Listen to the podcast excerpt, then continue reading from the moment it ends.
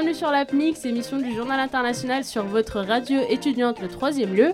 On se retrouve aujourd'hui pour la deuxième émission et comme vous l'a expliqué Flavien la semaine dernière, cette année on procède par zone géographique et j'ai le plaisir de m'occuper de l'Amérique du Sud avec mon équipe permanente que je vais d'ailleurs présenter tout de suite.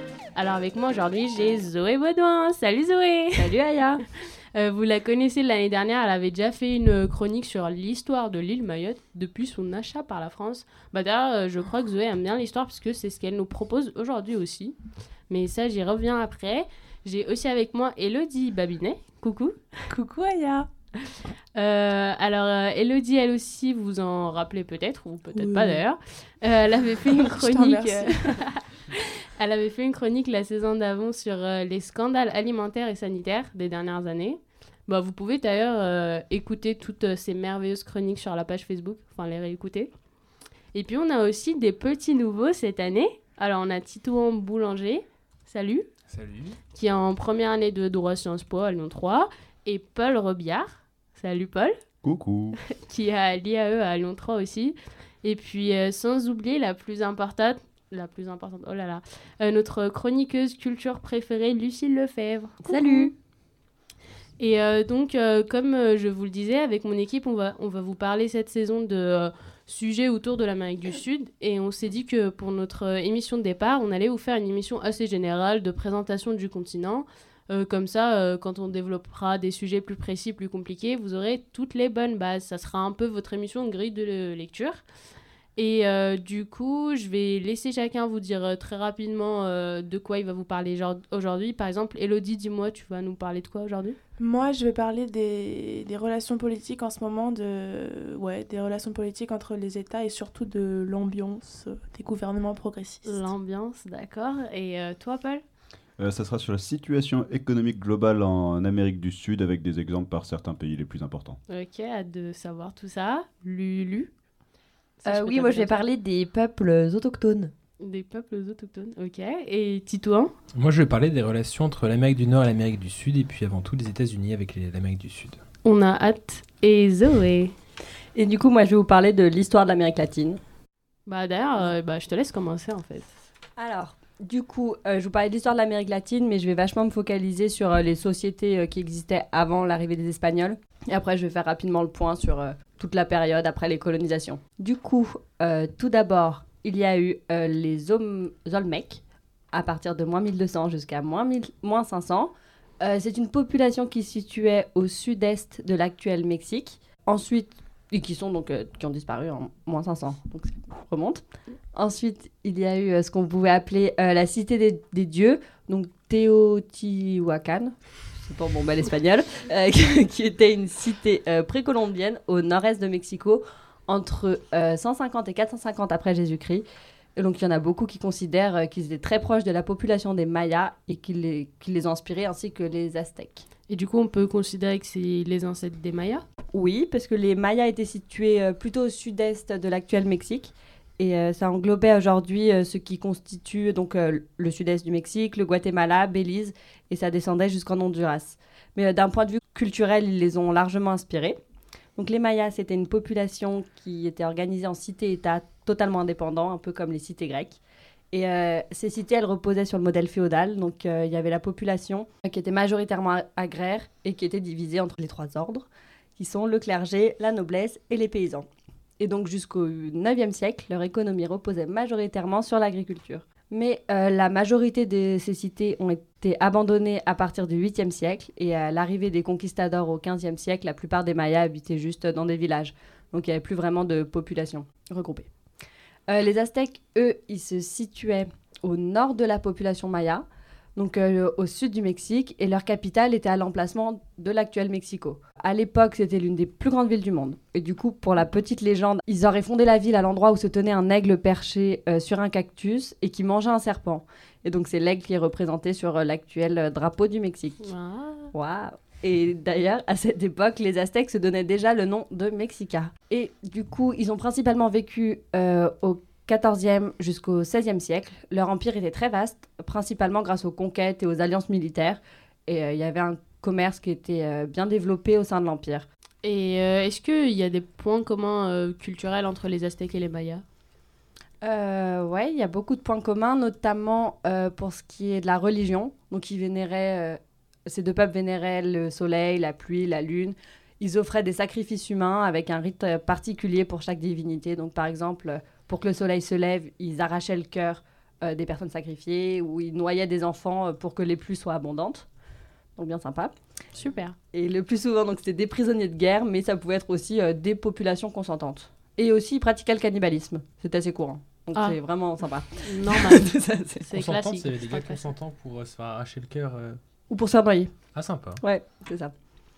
Euh, donc ensuite, il y a eu euh, les Incas, qui étaient présents sur toute la côte euh, pacifique de l'Amérique du Sud actuelle et qui s'étendaient jusqu'au milieu du Chili, au nord du Pérou. Donc c'est tout le long de la cordillère des Andes. Donc l'Empire Inca, c'est entre le 13e et le 16e siècle. Il connaît vraiment son apogée au 15e siècle. L'endroit le plus connu, c'est la ville de Machu Picchu, qu'on appelait aussi la cité perdue des Incas. Et du coup, l'Empire Inca, c'était un empire monarchique, c'était une société très très organisée. Euh, il y avait un culte euh, au soleil qui était très important dans tout l'empire. Et l'empereur était appelé donc Inca, ce qui le consacre vraiment comme le fils euh, du soleil. Du coup, pour faire un petit parallèle avec aujourd'hui, leurs descendants, euh, donc ceux des Mayas, ils vivent principalement au Mexique, Guatemala, Bézil, Bézil. Bézil. Ça, c'est un beau pays. en Honduras et au Salvador. Les descendants des Incas, on les trouve surtout en Équateur, au Pérou, en Bolivie. Et les descendants des Aztèques, au Mexique, principalement. Et du coup, euh, bah, c'est les Espagnols qui ont mis fin à tout ça. Et mais quand et comment? Alors du coup, lorsque les conquistadors sont arrivés en Amérique du Sud, euh, ils n'ont pas beaucoup connu de résistance parce qu'ils sont arrivés avec les armes à feu, les armures, les chevaux. euh, donc les populations les considéraient vraiment comme des êtres surhumains. Et euh, donc les Européens étaient vachement attirés par le mythe de l'Eldorado, euh, selon lequel il y avait un, un pays d'Amérique du Sud où les cités seraient construites en or. Euh, C'est donc pour ça qu'ils sont venus. Donc euh, la date, un peu phare, on avait dû apprendre pour le brevet, 1492, date où Christophe Colomb découvre l'Amérique. Et du coup, à partir de cette date, à peu près, euh, jusqu'en 1532, il y a plusieurs, euh, plusieurs navigateurs qui viennent conquérir le Brésil, le Mexique, qui battent les Aztèques, les Incas. Donc il y a l'espagnol Cortés ou les- un autre espagnol, Francisco Pizarro, c'est un portugais Cabral. Voilà, c'est ce qui fait que l'Amérique est majoritairement hispanique ou euh, portugaise. Euh, ensuite, à partir de 1800, il y a commencé à avoir des insurrections euh, générales des colonies espagnoles en Amérique du Sud. Et à partir de là, petit à petit, les pays proclament leur indépendance, comme l'Argentine, la Colombie ou le Venezuela. Simon Bolivar a eu beaucoup d'influence dans toute cette, période parce qu'il a, a aidé toutes les colonies à se révolter contre les Espagnols. Et du coup, ça fait un grand saut. Mais à partir euh, des années euh, 1950 et pendant la guerre froide, il y a eu toutes les révolutions colonistes, colo- communistes, pardon. les, les idées se mélangent. les idées se mélangent un peu. Avec euh, Fidel Castro ou Che Guevara, che Guevara, qui sont des héros de révolution. Je connais pas. Non, on connaît pas trop, on n'a pas trop entendu parler. Et du coup, donc euh, 30 ans plus tard, euh, dans les années 90, il y a eu euh, donc cette vague de révolution communiste qui s'est clôturée avec la fin de la dictature de Pinochet au, Chili. Ok, bah merci pour euh, cette chronologie euh, intéressante, condensée. Avec plaisir. Et euh, je sais que du coup, Lucille, elle a quelques petits trucs intéressants à nous dire euh, en lien avec ce sujet. Et du coup, je te laisse euh, bah, nous dire euh, qu'est-ce que tu as. Merci Aya. Alors aujourd'hui, jeudi 11 octobre 2018, je vous retrouve pour parler de peuples bien souvent délaissés en Amérique du Sud, puisqu'il s'agit des peuples autochtones. Et je vous raconte pas ça par hasard, puisque lundi dernier, le 8 octobre, se déroulait aux États-Unis la journée des peuples autochtones. Euh, mais cette appellation, elle n'a pas toujours existé. Le 30 août 2017, la ville de Los Angeles s'est décidée à remplacer le Columbus Day par la journée des peuples indigènes. Le Columbus Day a été instauré le 8 octobre 1937 comme jour férié afin de célébrer la conquête des Amériques par Christophe Colomb. Mais depuis déjà quelques années, cette journée était dénoncée par de nombreuses associations et militants pour la reconnaissance des Américains, voulant mettre un terme à l'hommage rendu à un homme considéré comme responsable du génocide des peuples indigènes en Amérique du Nord. Le conseiller municipal américain Mike Bonin a déclaré pour Combini Mexique ce geste de remplacer le Col- Columbus Day par la journée des peuples indigènes est un tout petit pas sur le chemin de la repentance et du pardon. D'autres villes ont aussi accepté ce changement, comme Seattle, San Francisco, Phoenix, ou encore Albuquerque. Donc c'est un jour férié euh, pour les Américains, mais pour les associations militantes et les volontaires, c'est l'occasion de rendre hommage aux autochtones par le biais de conférences, de débats, de concerts, de projections et de rencontres avec des gens touchés et impliqués par cette cause. L'ONU a également mis la, euh, la main à la pâte puisqu'elle a offi- officialisé le 9 août la journée internationale des peuples autochtones. Mais en fait, euh, d'où vient ce mouvement pour la proclamation des droits des, auto- des autochtones? Alors, d'abord, il faut savoir que euh, les peuples autochtones sont non contactés, c'est-à-dire qu'ils n'ont aucun contact avec, euh, la société dominante du territoire dans lequel ils vivent. Ils, vivent. Ils représentent environ 370 millions de personnes et vivent dans 90 pays différents, selon les chiffres de l'ONU. Ils sont les héritiers d'une grande diversité linguistique et culturelle, ainsi que de coutumes et de traditions ancestrales, puisqu'ils comptent environ 5000 cultures différentes et pas moins de 7000 dialectes. Mais malgré leurs différences, ils partagent des points communs. Les peuples autochtones ont la volonté de préserver leur mode d'organisation ainsi que leurs relations avec leurs terres ancestrales précieuses. Ils partagent le même défi de reconnaissance et de protection de leurs droits fondamentaux. Mais il y a un problème qui existe, c'est que, des centaines de millions de personnes sont victimes de discrimination, notamment de vol de terre, de racisme, de violence, d'exclusion, mais aussi de suicides et de maladies. Comme l'explique Fiore Longo, chercheuse dans l'association Survival International pour la défense des peuples autochtones, ils sont plus vulnérables que la planète puisqu'ils dépendent à 100% de la Terre pour vivre. Comme ils habitent dans des territoires riches en, ressources, leurs terres sont volées, principalement par des entreprises en recherche de profit, portant violemment atteinte à leur identité, puisque ces terres sont la base bah, de leur identité. C'est là-bas que se font leurs rituels religieux, par exemple, donc euh, leur mode de vie est totalement détruit. Aussi, les peuples autochtones sont considérés comme primitifs, donc au nom du développement ou au nom d'une certaine hiérarchie que l'homme occidental impose, les terres autochtones sont volées. Et la conséquence de cette dépossession des terres, c'est qu'on a constaté l'apparition de maladies, de drogues, d'alcoolisme, mais aussi des suicides au sein de ces populations. Par exemple, France Culture est partie à la rencontre des Nukak, un peuple de Colombie, contraints de quitter leurs terres. Euh, ils, euh, ils étaient insérés dans, euh, dans la... Pardon, attends. Je, je- On va faire une nouvelle coupe, t'inquiète. On pourra faire une nouvelle coupe à Elodie aussi, s'il vous plaît. Alors ça, on ne Je- je coupera veux pas garder au cette blague pour, euh, C'est très merci. drôle. Je te retrouve dehors, ok Euh, contraints de quitter leur terre, ils étaient insérés de force dans la société à la fin des, des années 80. Aujourd'hui, beaucoup d'entre eux ont des problèmes avec la drogue, mais aussi avec la prostitution. La moitié de la population est morte de maladie et une des inégalités dont ils sont victimes est l'inégalité d'accès aux soins. L'association Survival International nous offre un autre exemple avec un peuple du Brésil, les Guarani. Pour eux, la terre est l'origine de toute vie, mais les invasions violentes des fermiers ont dévasté leur territoire, dont la plus grande partie a été dépouillée. Les enfants souffrent de malnutrition et leurs leaders sont assassinés. Ces dernières années, euh, des centaines de, de Guarani, que ce soit des hommes, des femmes ou même des enfants, se sont suicidés. Et du coup, pour répondre à ces menaces, l'ONU a adopté une résolution sur les droits des peuples autochtones, proclamant l'année 2019 comme l'année internationale des autochtones. Ah, merci Lucille pour cette chronique euh, intéressante mais un peu triste. Mais euh, du coup, on, on pen- on pensera tous les jours euh, à ces autochtones et pas que le 9 octobre. Oui, j'espère, l'année euh, je compte sur vous. 2019. Et euh, du coup, maintenant, euh, on a un peu de base historique qui vont nous aider à comprendre euh, quelques éléments des rapports entre l'Amérique du Sud et l'Amérique du Nord, et plus précisément avec les États-Unis. Et je laisse Titouan nous expliquer pourquoi. Alors ouais, pour ma part, en effet, je vais essayer de bien faire comprendre euh, les relations qui peuvent exister entre l'Amérique du Nord et l'Amérique du Sud. Euh, évidemment, il y a une proximité des deux continents qui oblige euh, l'Amérique du Nord et l'Amérique du Sud à entretenir des relations, qu'elles soient plutôt bonnes ou plutôt mauvaises. Donc avant tout, il faut préciser qu'on va plus particulièrement s'intéresser aux rapports entretenus par les États-Unis avec l'Amérique du Sud. Cette relation, elle est très ancienne, mais nous, on va, s'intéresser en fait à une période qui commence au 19e siècle avec une doctrine qu'on appelle la doctrine Monroe. Donc ça rappellera des souvenirs à ceux qui ont passé le bac récemment et qui va définir en fait les grandes orientations de la politique internationale des États-Unis. Cette doctrine, elle consacre notamment un rôle très supérieur et protecteur des États-Unis sur l'Amérique du Sud, et c'est ce qui nous intéresse aujourd'hui. Donc le début du clivage qui oppose une bonne partie de l'Amérique du Sud aux États-Unis est en réalité la guerre froide. Parce que de peur que l'idéologie communiste ne s'étende au continent voisin, les États-Unis vont collaborer avec les services secrets de nombreux États d'Amérique du Sud pour combattre les guérillas communistes dans ces pays, parce qu'on sait la guerre froide c'est avant tout une guerre idéologique, quitte à parfois mettre au pouvoir des dirigeants autoritaires qui peuvent mettre en place des dictatures, c'est ce qu'on appelle le plan Condor. Donc cette ingérence américaine, elle va naturellement provoquer de nombreuses réactions hostiles, et on va avoir un retour de ce qu'on appelle le bolivarisme.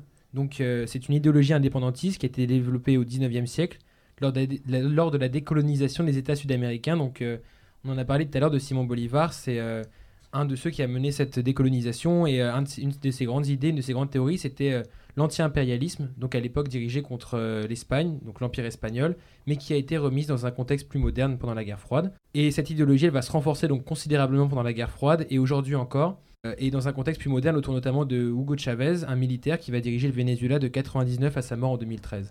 Alors, sur le plan continental, Chavez, on le retient parce qu'il a fondé l'ALBA, qui est l'alternative bolivarienne pour les Amériques, et il a ainsi tenté de rassembler les États sud-américains autour de la lutte contre l'impérialisme euh, des États-Unis. Mais euh, du coup, euh, enfin, il en est quoi de cette lutte aujourd'hui? Alors aujourd'hui, de nombreux pays se réclament encore en Amérique du Sud d'une idéologie socialiste fortement opposée à l'ingérence et à l'impérialisme des États-Unis. Donc pour avoir un avis un peu plus concerné sur la situation actuelle en Amérique du Sud, je l'ai interrogé un élève de la fac qui s'appelle Nicolas. Nicolas, il est équatorien et j'ai voulu savoir un peu quel était son ressenti personnel par rapport aux États-Unis et à l'Amérique du Sud, et s'il pouvait m'éclairer sur la manière dont la population équatorienne vit l'opposition idéologique anti-impérialiste que mène le gouvernement équatorien. Donc Nicolas, il a utilisé un exemple très précis pour m'expliquer son ressenti, et cet exemple, c'est le tremblement de terre terriblement meurtrier qui a touché son pays en avril 2016. Évidemment, comme suite à toutes les catastrophes, une aide extérieure s'est créée pour soutenir l'Équateur, et parmi les aidants, il y avait les États-Unis. On peut donc se dire, naturellement, et c'est le ressenti de Nicolas, que les États-Unis avaient clairement une réaction favorable à l'Équateur et que cette aide ne pouvait être que la bienvenue. En réalité, le gouvernement équatorien actuellement en place mène une politique anti-impérialiste forte, donc c'était le même gouvernement euh, en 2016, et rejette donc toute aide de la part des États-Unis, notamment celle-ci. Au-delà de l'avis du gouvernement lui-même, j'ai demandé à Nicolas si la population suivait cette position. Et ce que, Nicolas m'a expliqué, c'est que le principal soutien du gouvernement aujourd'hui, ce sont les classes populaires pauvres et les classes moyennes les moins favorisées qui ont donc suivi l'avis du gouvernement. C'est ce qui m'a interpellé parce que c'est clair que ceux qui ont le plus besoin d'aide suite à ce genre de catastrophe, c'est cette population pauvre et exposée. Donc Nicolas, il m'a éclairé sur la propagande idéologique que mène le gouvernement de son pays. En réalité, il y a une réelle modification des informations. Le gouvernement équatorien a soutenu que les États-Unis n'avaient pas apporté cette aide et a mis en avant dans le même temps l'aide apportée par les autres pays sud-américains comme le Venezuela, l'Argentine ou la Colombie, donc de préférence des pays à l'idéologie socialiste également. L'effet voulu, c'est évidemment de créer une solidarité du peuple équatorien avec les voisins sud-américains et si possible anti-impérialistes et socialistes. Donc l'accès inégal à l'information en Équateur explique en fait l'adhésion des classes les moins favorisées à l'idéologie du gouvernement. Quand les médias dévoilent des informations qui vont toujours dans le même sens, c'est compliqué de se faire un avis, surtout quand notre accès est plus restreint. Ce que Nicolas dénonce avant tout, c'est pas tant l'idéologie de son gouvernement, parce que elle a ses, fav- elle a ses partisans et elle peut s'expliquer par des par un contexte historique qu'on a vu, mais c'est plutôt le manque d'informations dont dispose la population et du coup le manque d'aide qu'a la population pour se former son propre avis. La volonté des gouvernements socialistes anti-impérialistes, c'est donc de souder les populations d'Amérique du Sud aujourd'hui encore autour d'un ennemi commun et les États-Unis, et il n'y a rien de mieux qu'un ennemi commun pour souder des populations. Donc mon but, c'est pas du tout de donner une image parfaite des États-Unis, c'est de montrer comment ce rejet des USA continue aujourd'hui et comment il est articulé par le gouvernement. La classe sociale moyenne ou pauvre est souvent plus proche des idées des gouvernements qui, en plus de mener une lutte idéologique, essaient, dans le cas de l'Équateur notamment, de mener des réformes sociales pour leur venir en aide. Et ces réformes sociales, elles portent parfois leurs fruits, leurs fruits puisqu'en Équateur, on a vu une réelle progression euh, sociale et économique ces dernières années. Et Nicolas, il t'a dit son avis à lui euh, par rapport aux États-Unis? Ouais, Nicolas, pour ce qui est de son avis, lui, il n'a pas un avis vraiment tranché euh, envers les États-Unis. Il pense que l'aide apportée par le géant américain peut être la bienvenue dans des pays où on trouve encore beaucoup de précarité, d'autant plus lorsqu'ils sont frappés par les catastrophes. D'un autre côté, les États-Unis ont parfois une ingérence étouffante dans le domaine de l'entreprise, par exemple, où ils développent une concurrence forte en insérant leurs entreprises, euh, ce qui, dérange profondément Nicolas. Cet exemple récent nous montre donc que malgré une évolution des relations, le lien entre les États-Unis et l'Amérique du Sud est loin d'être parfaitement accueilli par les Sud-Américains. De nombreux pays voient évidemment les bénéfices économiques qu'ils ont à gagner en se rapprochant des États-Unis, mais d'un autre côté, la place toujours plus forte des idéologies socialistes anti-impérialistes et le souvenir de l'importante ingérence américaine au XXe siècle viennent relativiser ce rapprochement.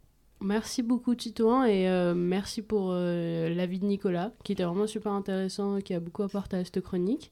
Et du coup dans ta chronique on voit bien euh, l'état du continent un peu fragile surtout économiquement et qui bah, nécessite parfois de l'aide et pour mieux comprendre euh, cet état fragile bah Paul euh, il va nous parler économie.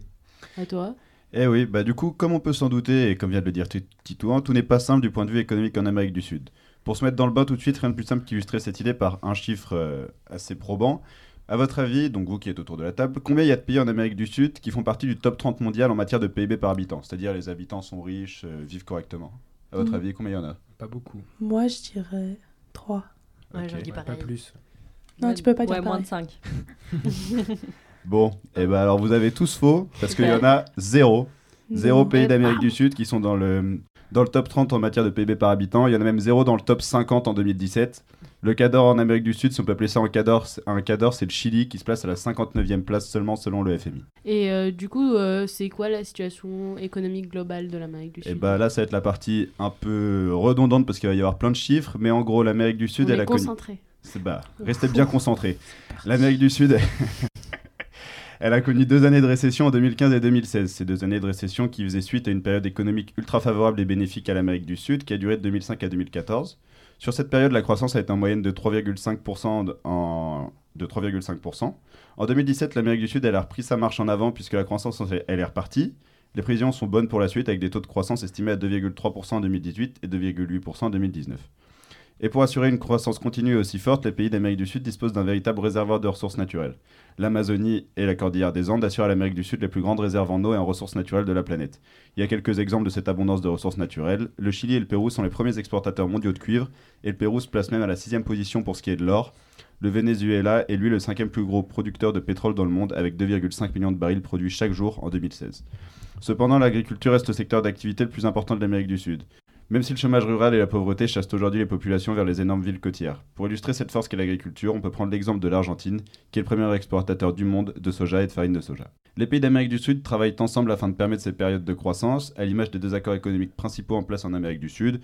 Celui que vous connaissez tous grâce au bac, c'est le Mercosur. Il intègre le Brésil, l'Argentine, l'Uruguay, le Paraguay et le Venezuela. Et dans un petit rappel, cet accord il a pour but la libre circulation des biens, la coordination des politiques entre les pays et l'harmonisation des législations. Deuxième accord qui est un peu moins connu, c'est le pacte andin qui regroupe la Bolivie, la Colombie, l'Équateur et le Pérou. Ah ouais, c'était speed là. T'as raison, c'était redondant. Du je m'en souviendrai euh, pendant ta chronique. Si, si on prend euh, des exemples un peu particuliers de pays, ça donne quoi? Eh ben, on va commencer par le plus gros et le plus connu, le Brésil, qui fait partie des BRICS. Euh, il fait office de tête de proue de l'Amérique du Sud. Très loin derrière, on a l'Argentine, qui est elle-même suivie de près par la Colombie et le Venezuela. Les disparités de richesse en Amérique du Sud sont surtout dues à l'accès inégal aux ressources minières et pétrolières en fonction des pays. Les pays de l'Ouest d'Amérique du Sud arrivent eux aussi, à l'image du Chili, à s'adapter en exportant vers les pays asiatiques grâce à un positionnement géographique plus favorable. Pour ce qui est du Brésil, la crise politique mêlée aux nombreux scandales, du coup, le pays connaît les prémices d'une... Ouh, c'est nul ma phrase, je vais la refaire. Du coup, en ce qui concerne le Brésil, au-delà de, la- crise politique mêlée aux nombreux scandales, le pays connaît les prémices d'une crise économique. En 2014, le Brésil a commencé une phase de récession économique. Le PIB est en forte baisse sur les années 2015 et 2016, à l'image de l'Amérique du Sud. Coïncidence Je ne pense pas. Et on peut dire qu'il y a eu des diminutions respectives de 3,8% et 3,5% du PIB en 2015 et 2016. On peut l'expliquer en partie à cause de la chute du cours des matières premières et de la dépendance à la demande chinoise qui s'est tassée au cours de ces dernières années. La crise politique y est aussi pour quelque chose, puisque le climat d'insécurité économique et financière ne donne pas envie d'investir pour les pays étrangers. Puisqu'Elodie est si forte, elle l'expliquera beaucoup mieux que moi dans sa partie. On peut quand même minimiser l'importance de cette petite, de cette petite période de faiblesse car c'est une tendance récente. Auparavant, le Brésil avait connu sous Lula et Dilma Rousseff une croissance de 3,5% par an pendant près de 10 ans. Mais le pays le plus touché économiquement d'Amérique du Sud, c'est bien le Venezuela. Le Venezuela est un pays dont l'économie est principalement basée sur le pétrole. Pendant des années, le pétrole a représenté 95% des exportations du pays. Et c'est bien ce que souligne Jean-Jacques Kourliansky, chercheur à l'Institut de Relations internationales et stratégiques, et qui est un spécialiste de l'Amérique latine. Il dit Le problème de fond du Venezuela, c'est la monoculture pétrolière. Le pays n'a pas anticipé la baisse du cours du pétrole, la chute de la demande chinoise, et il n'a jamais cherché à diversifier son économie. Sous Hugo Chavez, élu président en 1999, le pays avait donc pu prospérer, mais depuis l'élection de Nicolas Maduro et la plongée du cours du pétrole, le pays traverse une grave récession. Pour illustrer cette récession, deux exemples significatifs. Un, café coûtait 450 bolivars, soit 6,30€ il y a deux ans. Mais aujourd'hui, combien vaut un café? Je fais à nouveau appel à vous, en bolivars, hein, sachant que c'était 450 bolivars avant. Euh, 300 000 bolivars. Ok. Ah, plus 600 000 bolivars. Qui dit mieux? Oula, mais moi je suis nul en maths, je peux pas savoir. Bon, je vous... Tu penses que j'ai réfléchi? Je peux vous dire que vous êtes clairement loin. Voilà. C'est Donc, plus je vais vous simplifier la vie. Aujourd'hui, un, café- un café, ça vaut 1 million de bolivars, c'est-à-dire 2222 fois plus qu'avant. Et je vous épargne le calcul, vu que vous n'êtes pas très fort en maths, mais ça fait quand même près de 14 000 euros pour un C'est dommage, café. vous pouvez pas voir la tête de Zoé, mais elle a fait une tête très très drôle. 14 000 euros le café. 14 000 euros le café. T'as vaut pas le coup. ton café. T'en prends pas tous les jours quand même. Ah bah tu vas au Starbucks quoi plutôt. Euh, donc un autre chiffre qui montre les difficultés des Vénézuéliens, ils ont perdu en moyenne 11 kilos en 2017 à cause de la crise économique et des pénuries alimentaires. Donc en Amérique du Sud on assiste à un paradoxe, les pays ont des ressources mais ils n'arrivent pas à prendre leur envol pour différentes raisons. Georges Dib, économiste en charge de l'Amérique latine chez Euler Hermès, le résume de la façon suivante. Les opportunités sont là, mais elles ne doivent pas être masquées par plusieurs risques et vulnéra- et vulnérabilités à surveiller dans la région. Donc en conclusion, on peut dire que l'Amérique du Sud, c'est un pays qui est dans une période économique trouble. L'économie est repartie, mais à l'image de certains pays, la situation n'est pas forcément bonne de partout, souvent à cause de l'instabilité politique Est-ce que c'est pas une transition parfaite pour Elodie tout ça? C'est une transition parfaite, je, je vais même pas parler. Tu n'as même pas parlé. Bon. Merci à tous. Donc moi, je vais vous évoquer dans les, bah, dans les grandes lignes, bien sûr, le- un phénomène d'actualité auquel euh, l'Amérique latine se trouve confrontée. Et ce phénomène, c'est celui de la fin du cycle progressiste, comme euh, le qualifient euh, de nombreux auteurs, avec le déclin de la gauche qui favorise la progression de la droite. Euh, le début du XXIe siècle en Amérique latine a été le témoin de l'arrivée au pouvoir de plusieurs gouvernements progressistes. Moi, j'ai en tête celui d'Hugo Chavez au Venezuela en 98. Mais il y a aussi celui de Lula au Brésil en 2002, ou, euh, Ne- Nestor Kirchner en Argentine pour 2003, ou encore Evo Morales en Bolivie en 2005. D'ailleurs, je vous invite à aller voir à quoi ils ressemblent. Je vous promets, vous ne serez pas déçus, toutes ces personnes. Enfin bon. C'est pas très sympa ce que tu dis là. Non, mais je je- j'en dis pas plus. Quel teasing Mais Dommage euh, qu'on soit à la radio. dans tous les cas, ces gouvernements, ils sont arrivés après, que, après les déboires qu'ont causé le, le néolibéralisme, l'application du néolibéralisme en Amérique latine. Ce, euh, ce mouvement de pensée qui n'était pas du tout favorable au développement économique des pays les plus pauvres et que la- l'Amérique latine va, euh, va contester à travers justement la mise en place de ces gouvernements. Mais du coup, c'est quoi euh, Qu'est-ce que tu veux dire par progressiste? C'est quoi la fin du cycle progressiste? Bah, pour moi, justement, progressiste, ce que j'ai pu euh, constater, c'était que pour répondre au, au- au manque du néolibéralisme, il y a des résistances qui sont nées avec des alternatives politiques et sociales qui ont donné naissance à ces gouvernements progressistes. Et ce, ce mouvement progressiste, justement, se traduit par une politique orientée vers le changement social, démocratique, et l'envie surtout d'une souveraineté populaire régionale vis-à-vis des grandes puissances mondiales, comme, euh, et mettre fin à l'impérialisme, comme nous l'a dit Titouan avec, euh, par rapport aux États-Unis et à l'Amérique du Nord. Les gouvernements du coup ont réalisé des avancées importantes dans le domaine social et dans la gestion des principales variables économiques. Ils ont entre autres euh, stimulé la croissance, élargi les droits sociaux, mis en œuvre d'importants programmes d'assistance, subventionné les entreprises, enfin pas mal de mesures sociales. Mais euh, le problème c'est que cette vague progressiste, depuis les années 2010, a une perte d'influence auprès des citoyens et est clairement en déclin. Et comment on pourrait expliquer cet essoufflement justement? Alors c'est souvent la même idée qui ressort quand on se penche sur la situation politique de chaque pays. C'est l'idée que les politiques progressistes mises en œuvre ont permis, donc comme je l'ai déjà dit, de répondre aux urgences laissées par les dégâts de la politique néolibérale, mais qu'il y a encore beaucoup de défis qui restent présents. Donc parmi les facteurs, on a la, crise économique mondiale de 2008 qui n'a pas, euh, qui n'a pas épargné l'Amérique latine. Et ce qui est ressorti en fait, c'est que une des réussites des gouvernements progressistes, c'était que la- l'Amérique latine, donc au début des années, euh, entre les années 2000 et 2010, connaissait une forte période de croissance économique, notamment grâce, euh, grâce à la Chine, qui était le deuxième, euh, qui achetait toutes les matières premières en fait euh, en Amérique latine. Donc ça a permis l'augmentation du PIB, du coup genre l'augmentation des, des subventions sociales, etc. Mais comme vous le savez à peu près tous, j'espère, la crise de 2008 était mondiale, donc n'a pas épargné la Chine ni aucune des, des régions du monde. Donc ça n'a pas facilité le, la pérennité des gouvernements progressistes, mais il y a d'autres facteurs explicatifs. Donc c'est le constat d'une diminution de la pauvreté grâce au gouvernement progressiste, mais il n'y a pas eu de diminution des inégalités, ce qui perdure depuis euh, très très très longtemps, la- l'appropriation et la concentration des richesses. On a aussi euh, dans les causes de l'essoufflement du mouvement progressiste l'échec de l'intégration régionale, qui était un des objectifs justement. Et cet échec est qualifié entre autres par la sociologue argentine Maristela Svampa euh, de promesse non tenue. On a également, donc si on évoque d'autres facteurs, les accusations de corruption, la perte de l'enthousiasme populaire, le besoin d'un renouveau politique, et plein de raisons qui, font qu'il va y avoir un basculement vers euh, une envie de renouveau. Et du coup, plus concrètement, comment s'illustre ce déclin des mouvements de gauche? Eh bien concrètement, ça se constate le plus clairement avec les avancées électorales et politiques de la droite sud-américaine. Donc là, ça va être un peu redondant, mais je vais vous, euh, vous exposer. Pardon, pardon, Elodie, ça va être redondant ta chronique? C'est juste pour J'ai bien entendu. Je vais vous évoquer quelques, chiffres pour illustrer clairement, comme tu me l'as demandé, Aya. Donc, au Chili, par exemple, le candidat de la coalition de droite, euh, Sébastien Piñera, a remporté l'élection présidentielle le 17 septembre 2017 avec plus de 54% des voix. Mais il y a aussi en Colombie, où le candidat ce qui, est, euh, qui appartient à la droite dure, Ivan Duque, et, qui a été élu président le 17 juin 2018, sans oublier, donc plus, de manière plus actuelle, les élections présidentielles qui se tiennent en ce moment au Brésil, où le candidat très controversé d'extrême droite, Jair Bolsonaro, est arrivé en tête du premier tour avec 46% des voix et euh, a de très grandes chances d'être élu président euh, d'ici une ou deux semaines. Au-delà de l'aspect électoral, la fin du cycle progressiste, euh, s'observe également par le déclin de la volonté d'intégration régionale des pays, qui était un objectif quand même, euh, un, des, un des vecteurs de, de ce mouvement. Parce que récemment, donc je vous le rappelle si vous ne le saviez pas, le 20 avril 2018, il y a six pays qui ont pris la décision de ne plus participer à l'organisation de l'Union des Nations sud-américaines. Donc ces pays, c'est l'Argentine, le Brésil, le Chili, la Colombie, le Paraguay et le Pérou, donc quand même des puissances assez importantes sur ce continent. Et ce retrait reflète la perte d'influence des gouvernements progressistes sur le continent sud-américain. Et inquiétant tout ça. C'est assez inquiétant, oui, merci. C'était très naturel en tout cas. hein. Alors, Je Elodie m'a marqué précisément Hum, inquiétant tout ça, lol. Je m'attendais à ce que tu le dises avec un peu plus de professionnalisme, mais c'est pas grave. J'ai terminé tard ma chronique, Aya. Mais du coup, oui, c'est assez inquiétant. Enfin, moi, ça m'inquiète. Après, voilà, euh, vous, ça a pas l'air de vous perturber plus que ça. Ah si, je suis super inquiétée, moi. C'est terrible. En, en tout cas, vraiment, t'as l'air peiné quand tu le dis. Ok. Pourquoi c'est inquiétant, Elodie?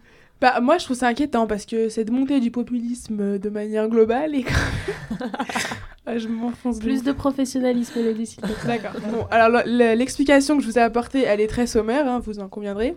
Mais les, con- les constats ne restent pas moins vrais. C'est-à-dire qu'il y a quand même, enfin, comme je vous l'ai montré, si vous avez bien suivi, euh, un basculement vers la droite, qui n'est pas général, mais qui est en train justement de se généraliser quand même. Et si la situation reste inchangée et qu'il n'y a pas de nouvelle réponse au fléau actuel que subit le continent, et c'est que si ces, si ces réponses ne sont pas apportées par les gouvernements qui se revendiquent progressistes, parce qu'il y en a encore, mais ils sont, ils sont pas bien, quoi, bah, les mouvements de gauche vont rapidement connaître l'usure, si ce n'est pas déjà le cas. Bah, on est très inquiétés. Mais merci, Elodie. Mais je vois. Du coup, pour, pour être moins inquiété, on va faire un mini quiz. Ouais Alors, euh, ce quiz se Et- constitue Elodie, de... peut-être un jingle quiz avant qu'on commence. Ah ouais euh, Elodie, c'est parti, tu chantes. Sans pression. Quiz, quiz, quiz. Non, mais ce, ce quiz est constitué de genre deux questions, parce que c'était pas très intéressant ce que j'ai trouvé sur internet. Mais du coup, euh, question de base, base quand même, euh, vu que on, parle de l'Amérique du Sud, il y a combien de pays en Amérique du Sud? Elodie, elle le sait, c'est. Pas sympa ce que tu fais là. Bah bravo. 26. Ok. Amérique du Sud, hein, pas centrale. Hein. Il y en a moins. Il y en a beaucoup moins alors. 11. Ok, Titouan. 14. Zoé. 16. 12. Et ben on a un gagnant, c'est Titouan 14. Bravo, on applaudit. Merci à tous. Bravo. C'est pas Zoé qui aurait trouvé ça. hein. Est-ce Bah, que t'as trouvé et puis surtout pas Lucille. Lucille, elle avait misé sur le double à peu près, mais pourquoi pas? Non, mais plus précisément, c'est 12 pays et 2 territoires. Mais du coup, on dit 14 pays. Et C'est les ce qui deux... m'a semblé aussi, on va rester tranquille. Euh, les deux territoires, c'est euh, la Guyane et le Guyana. Du coup, c'est la Guyane britannique. Et sinon, les 12 pays, du coup, c'est Argentine, Bolivie, Brésil, Chili, Colombie, Équateur. Et les îles Malouines. Ouais, c'est ça. Euh, Paraguay, Pérou, Suriname, Uruguay, Venezuela. Voilà pour la première question. Et euh, alors, la deuxième question, c'est quelle est la ville la plus au sud du continent sud-américain? Oh, je l'ai su ça. C'est pas très dur. C'est dans quel pays? c'est pas Ushuaia Ouais Ouais Trop forte. On applaudit. Pas la culture pour Merci. Moi, j'applaudis pas, je suis un peu jaloux quand même. T'es pas très fort, Paul. La prochaine fois, tu viens pas. Désolé. C'est pour ne pas nous faire de l'ombre, il savait tout. Et Elodie, euh, t'avais pas une petite euh, question euh, pour continuer ce quiz pour nous? Non, ça va, je pense que j'ai déjà fait le jingle. hein. Mais Aya, toi, t'as pas eu ta question. Et vu que tu connais si bien tous les pays, Euh. c'est quoi la capitale du Suriname, Aya, pardon? J'ai une blague. pas le sympa. surimi, mais c'est vraiment mauvais. genre. Trouve un meilleur mot de la fin que ça, Aya, s'il te plaît.